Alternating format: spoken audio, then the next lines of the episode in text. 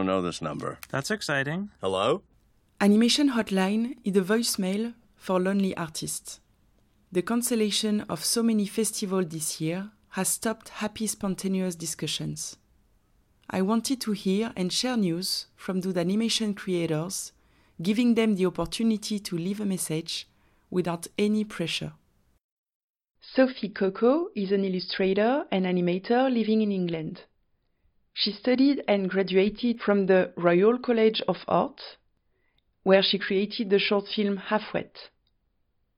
From educational content to music videos, she directed various animations with a unique visual style and an uncommon sense of humor. She is also a part of FAT Studio and was used to co-run the screening event Easy Ease for animation enthusiasts.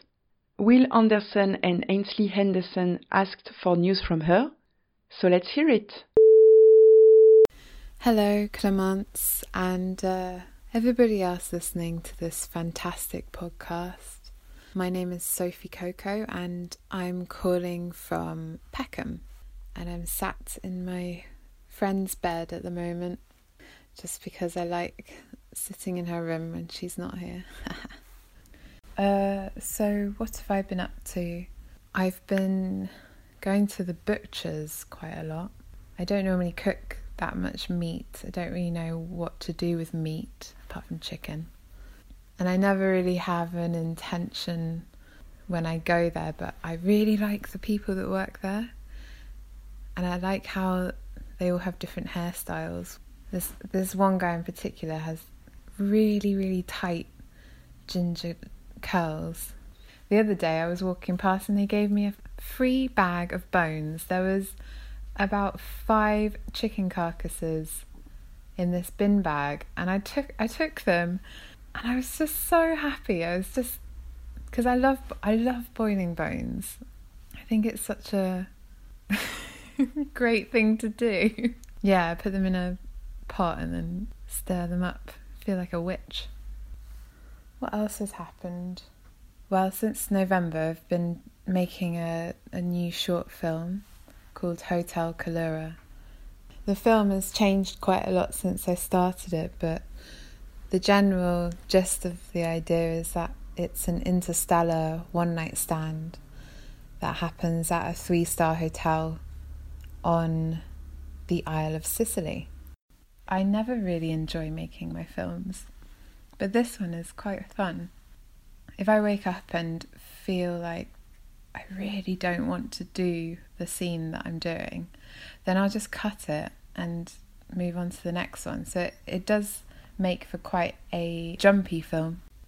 It's been tricky because I feel like I leave quite a lot of my filmmaking process up to coincidence and fate that normally features quite largely in our lives, but not so much when you spend every day at home. I've been having these dreams about a very unavailable man who is now the main feature of my film. Um, he's medieval, but he's also from outer space. Yeah, so the film is stranger than I intended. It won't be for everyone, but I'm hoping it will echo quite a strange time. I think it's going to be a good one, actually, honestly. Much better than fucking slug life, anyway. I've also been developing my TV show, which is called Evil Queens, and uh, been working with Bridget Main on that. It's my absolute dream to to be making such a mad show. Hopefully, you're gonna see it on TV. If you don't, then I'll probably just kill myself. Yeah, we've been working on that for about a year now became completely obsessed with the idea. Blaze is one of the main characters. Hmm.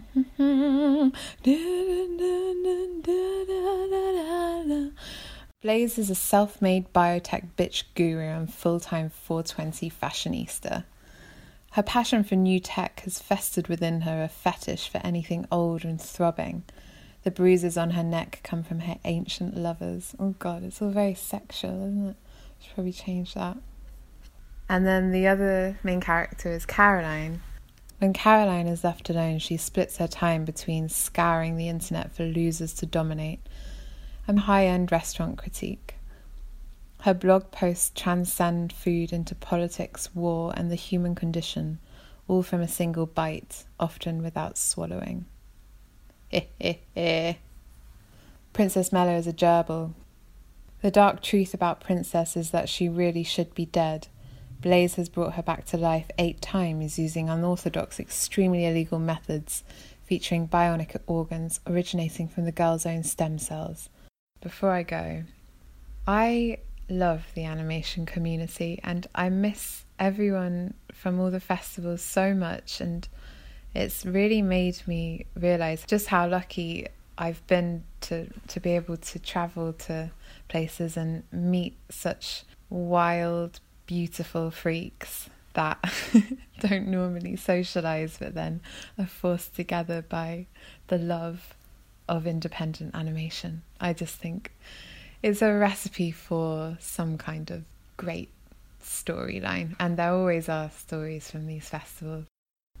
I would love to hear from Jeanette Bonds because she is everything to me, and I miss her very dearly. And I know that we've heard from her husband, but I don't give a shit.